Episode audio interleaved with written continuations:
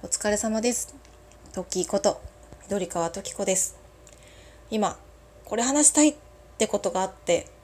喋ろうって思ったのに外が大雨ザーって降ってきて雷ドッカーンってなってちょっと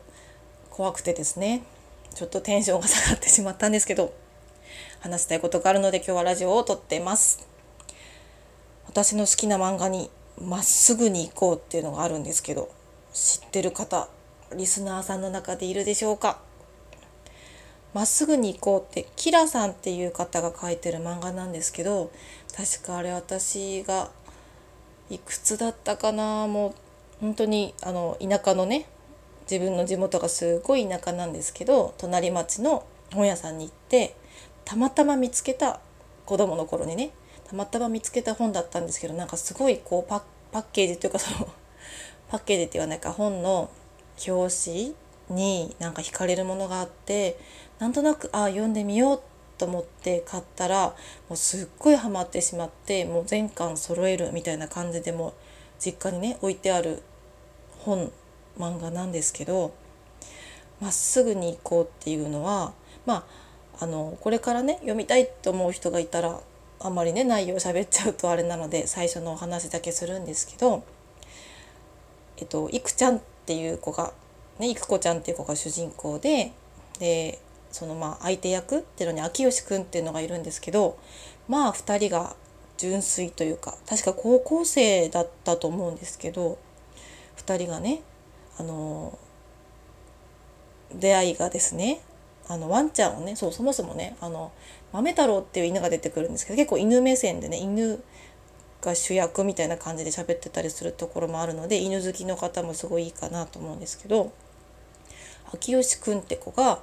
なんか部活の朝練かなんかの時間帯なのかいつも同じベンチに座ってると。でその秋吉くんって男の子はねいつも靴紐を結んでると。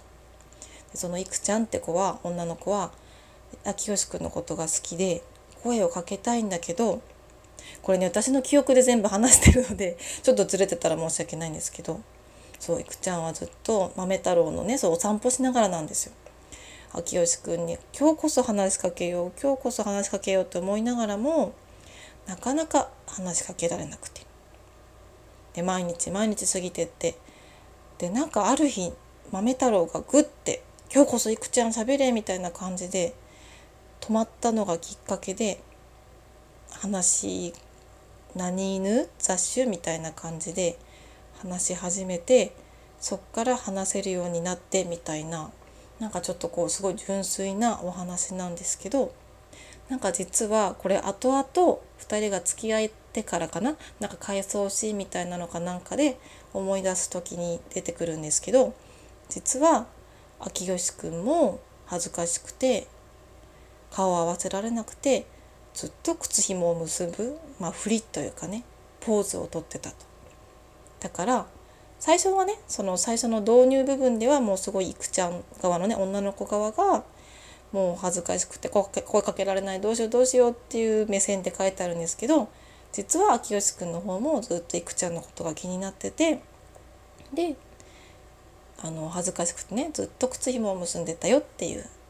それを豆太郎は知ってか知らずかね2人をの、まあ、キューピッドになったよっていう話なんですけどまあ本当にねそこだけ見るとすごいなんだろう純粋なねこうすごい綺麗な誠実な感じのキュンキュンしたお話でね恋愛ものが見たい人にはおすすめみたいな感じになるんですけど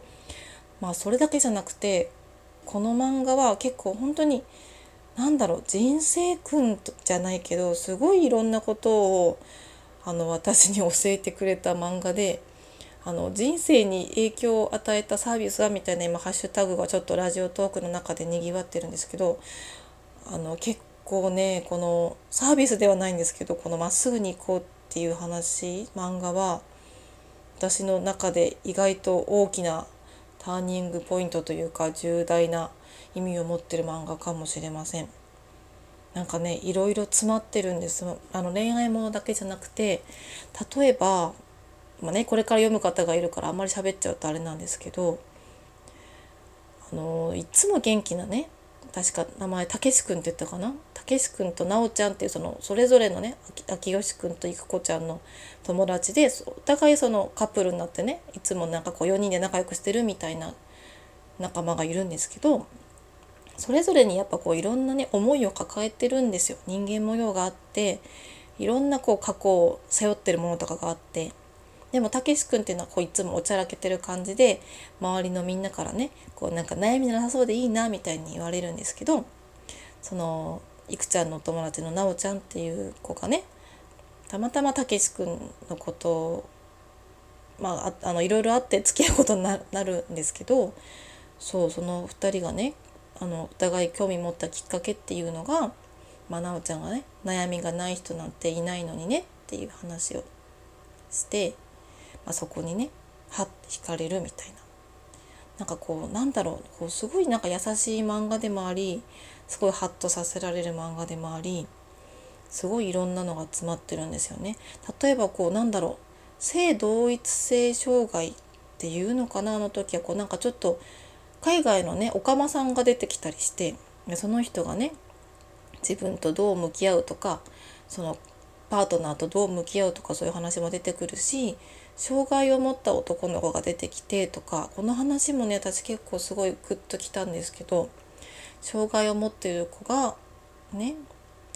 こうどうしたらお互い理解し合えるかみたいな話でね分かってくれようとするのが一番いいんだよとか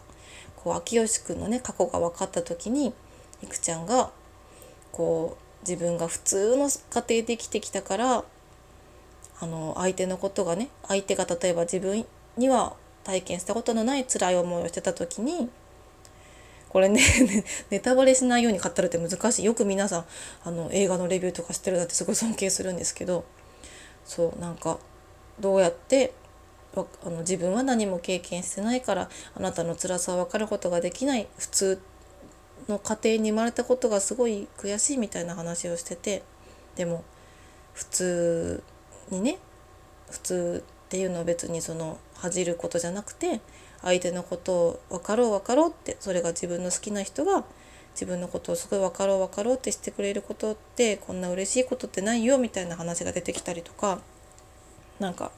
すごいいい話なんですよ この漫画がね。でねその漫画がねすごいいい話だから久々に読みたいなと思ってでもあんまりなんか近くのあのレンタル屋さんとかに置いてなくてで実家にもね実はねちょっとねもしかしたらねないかもしれないんですよね。ちょっと最近実家に帰れてなくてですね。私実家がちょっと遠今遠くてですね。家もなんか建て直したりしちゃっててちょっと今度帰った時に探してみようと思うんですけど見たいと思ったけど見れないと思ってちょっとなんか久々にまっすぐにこうね検索してみようと思ってついさっきですよ。ついさっき検索してみたらなんとねアニメ化してたんですよこれね多分分かってる人はいやいや分かってる分かってるって話だと思うんですけどアニメ化してて私全然知らなくてアニメ見たことないんですよ。でアニメ検索してたらなんとですよあのオープニングもエンディングもね愛子だったんですよ。これびっくりして私愛子すっごい好きなんですよ。であのまっすぐに子もすっごい好きでまさかこの2つがここでつながるとはっていうそのね 私の中でも一大事だったわけですよさっき。でねその話をねしたらね途中旦那が言ったので、ね、途中までしたんですよ。まっすぐに行こうかさ愛子が主題歌だったんだよみたいな話をしたらもうその後言われちゃったわけですよ。えだからつまりあれ自分の好きなものと好きなものが一緒になって奇跡みたいなことが起こってすごい運命感じてるとかそういうこととかって言われて もうまさにその通りなんですけど本当に運命感じてて。いやびっくりしましたよね。そうだからちょっとこれからアニメをねどうにかこうにかこう YouTube とかたどってね見れないもんかなと思ってるんですけどね。あと漫画もね久々に読みたいなと思ってます。難しいですね。これねなんか伝わってるのかどうかわかんないけど。とりあえず